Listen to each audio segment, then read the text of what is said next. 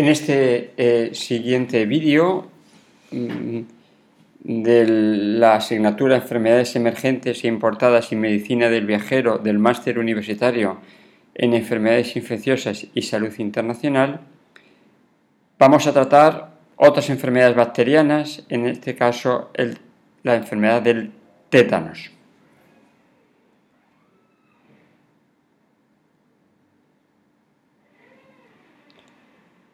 El objetivo de esta, de esta eh, lección es que el alumno comprenda la situación del tétanos a nivel mundial, que conozca la forma de transmisión, la clínica y el tratamiento de esta enfermedad.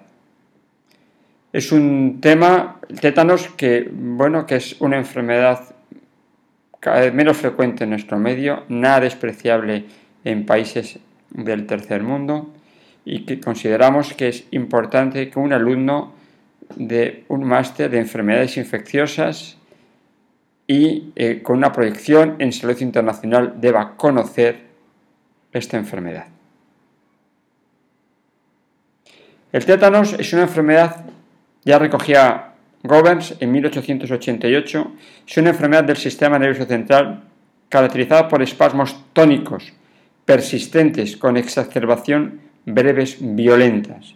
El espasmo casi siempre empieza en los músculos del cuello y la mandíbula, lo que provoca cierre de la mandíbula y afecta a los músculos del tronco más que a las de las extremidades. Siempre es de un comienzo agudo y de una proporción de los afectados que puede llegar a causarle la muerte.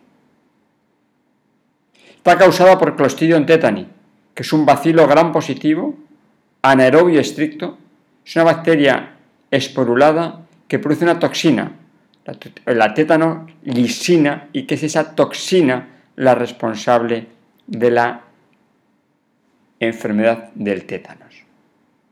Veis aquí la epidemiología, el número de casos de tétanos ha disminuido claramente en el mundo. El número de casos de muerte por tétanos también ha disminuido. ¿Y por qué ha sido esa disminución de casos de tétanos? Por la vacunación la vacunación del tétanos, la vacunación universal del tétanos, ha disminuido el número de casos de esta enfermedad a lo largo ya desde después de la Segunda Guerra Mundial. Se estima que hay cerca de, a pesar de todo ello, cerca de 500.000 casos de tétanos al año y que casi la mitad de ellos pueden ser tétanos neonatal con una elevada mortalidad.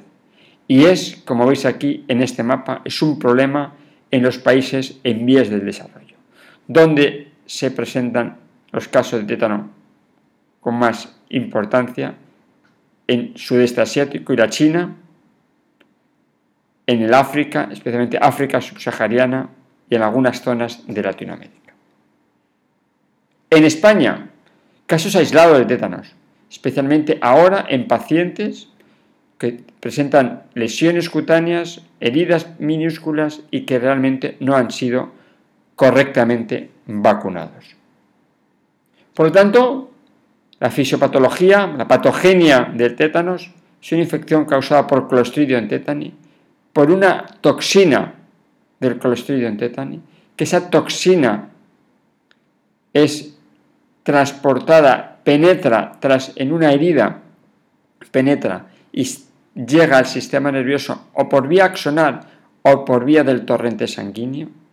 Esa toxina se une, es una toxina eh, mm, a, una, sustancia bioquímica, la sinaptobrevina, que produce un bloqueo presináptico y, y especialmente de las neuronas del sistema GABA y glicinérgicas, por lo tanto, es una toxina que bloquea presinápticamente las neuronas GABA y glicinérgicas. ¿Cómo cursa? Bloquea, por lo tanto, la placa motoneurona, afecta también con síntomas musculares y con síntomas vegetativos esta enfermedad del tétano. Hay un tétanos generalizado, de afectación de todo el cuerpo, o un tétanos localizado en una parte del cuerpo en pacientes que están parcialmente vacunados. Hay un tétanos cefálico, de afectación fundamentalmente en pares craneales, y hay el tétanos grave, el tétanos neonatal. En este modesto trabajo eh, de un hospital de Etiopía, eh, publicado en el Tropical Doctor, pues cuentan bueno, pues, los casos de tétanos neonatal que encuentran eh, siete casos de tétanos neonatal y lo que más nos interesa es el resultado, que a pesar de ingresar los pacientes, la mortalidad puede llegar a tener del 66%.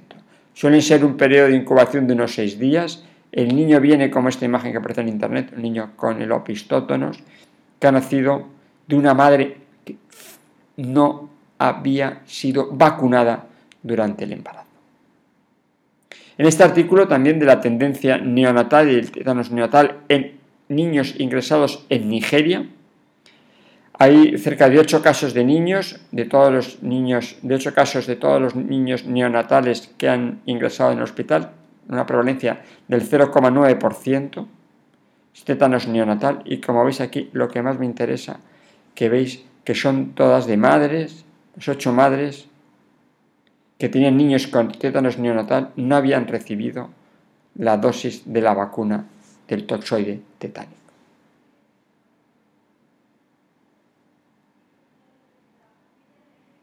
Veis aquí también esta gráfica, este artículo, encuentran que la prevalencia del tétanos neonatal es del 0,9% de todos los ingresos y del tétano en niños, de los 22 casos en esos 3 años, del 2,7% de todos los ingresados por tétanos. ¿Cómo cursa? La clínica típica espasmos, esta risa sardónica, esa risa que el paciente no puede abrir la boca, que estuviera sonriendo, como es aquí en este caso clínico de un paciente de Etiopía, o aquí estos opistótonos eh, en situación de estímulos externos, aparece este mm, opistótonos que se ve claramente en la realidad. ¿Cómo diagnosticamos la clínica? Los opistótonos, características y la risa sordónica da mucha idea. Si disponemos de anticuerpos, podemos medir los títulos de anticuerpos, títulos de anticuerpos frente a, tétanos elevados. Pero hay que, en la zona rural, cuando estamos trabajando en África, hay que tener en cuenta otras causas de opistótonos y de risa sardónica en ese específico, que es la intoxicación por estricnina, las distonías por neurolépticos que pueden tomar estos pacientes, y las infecciones ORL a nivel de la boca. Ese trabajo también del Tropical Doctor, podéis ver aquí, digamos, los casos en niños. En este eh, eh, en niños es un poquito más frecuente en niños que en niñas, en, en varones que en mujeres. Muchas veces no se sabe cuál es la puerta de entrada, solamente el 14% sabíamos cuál era la puerta de entrada, en otro porcentaje no sabíamos, probablemente eran por pequeñas lesiones en la planta de los pies en niños que van descalzos. Que realmente, digamos, la mortalidad en estos casos, que cuando ingresan en el hospital, la mortalidad pues está cerca del 20% en lugar, en zona rural, donde no se dispone de una unidad de cuidados intensivos y de todas las medidas de soporte que podemos disponer en nuestro medio. Aquí veis cómo os comparan el tétanos neonatal con el tétanos en edad pediátrica y que veis por tanto la mortalidad del tétanos neonatal es del 87%, inclusive también en este hospital en Nigeria la mortalidad es del 18%. ¿Cómo vamos a tratar el tétanos donde no tenemos recursos? Mantener la vía aérea, lo que podemos, que respire, oxigenar al paciente, Controlar hemodinámicamente, si precisa suero le administramos suero, son gástrica para alimentarles, relajantes musculares si disponemos, bloqueantes neuromusculares, hay que primeramente limpiar la herida, darle antibióticos, si disponemos la inmunoglobulina antitetánica se la vamos a dar, si no, daremos la inmunoglobulina antitetánica equina y siempre la inmunización activa concomitante para que adquiera anticuerpos en un futuro, pero lo importante en este caso es la vacunación antitetánica. La inmunoglobulina, perdona, antitetánica, que es la que nos va a inhibir en lo posible los, la toxina que está circulando en estos pacientes. Es imperdonable esta enfermedad. Es una enfermedad prevenible mediante la vacunación con tres dosis de toxoide tetánico, de la vacuna del tétanos, que puede ser una vacunación solamente del tétanos, como veis aquí, o una vacunación combinada con el tétanos y con la difteria y con la torferina.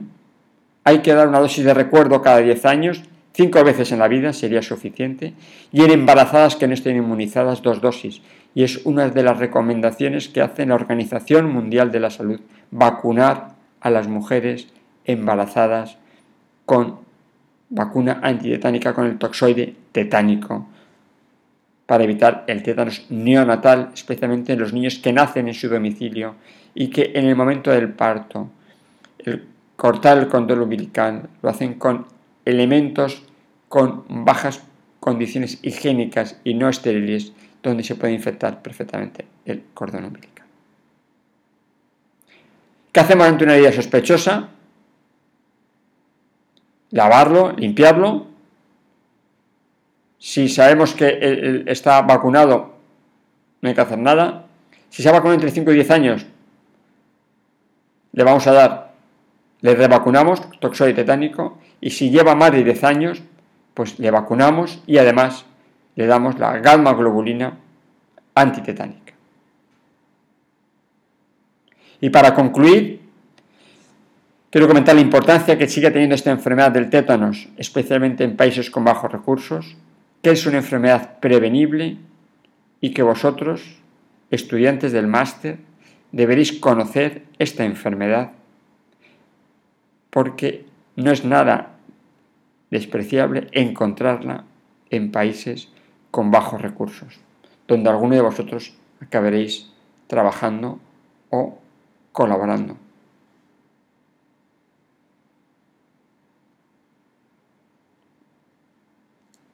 Muchas gracias por vuestra atención.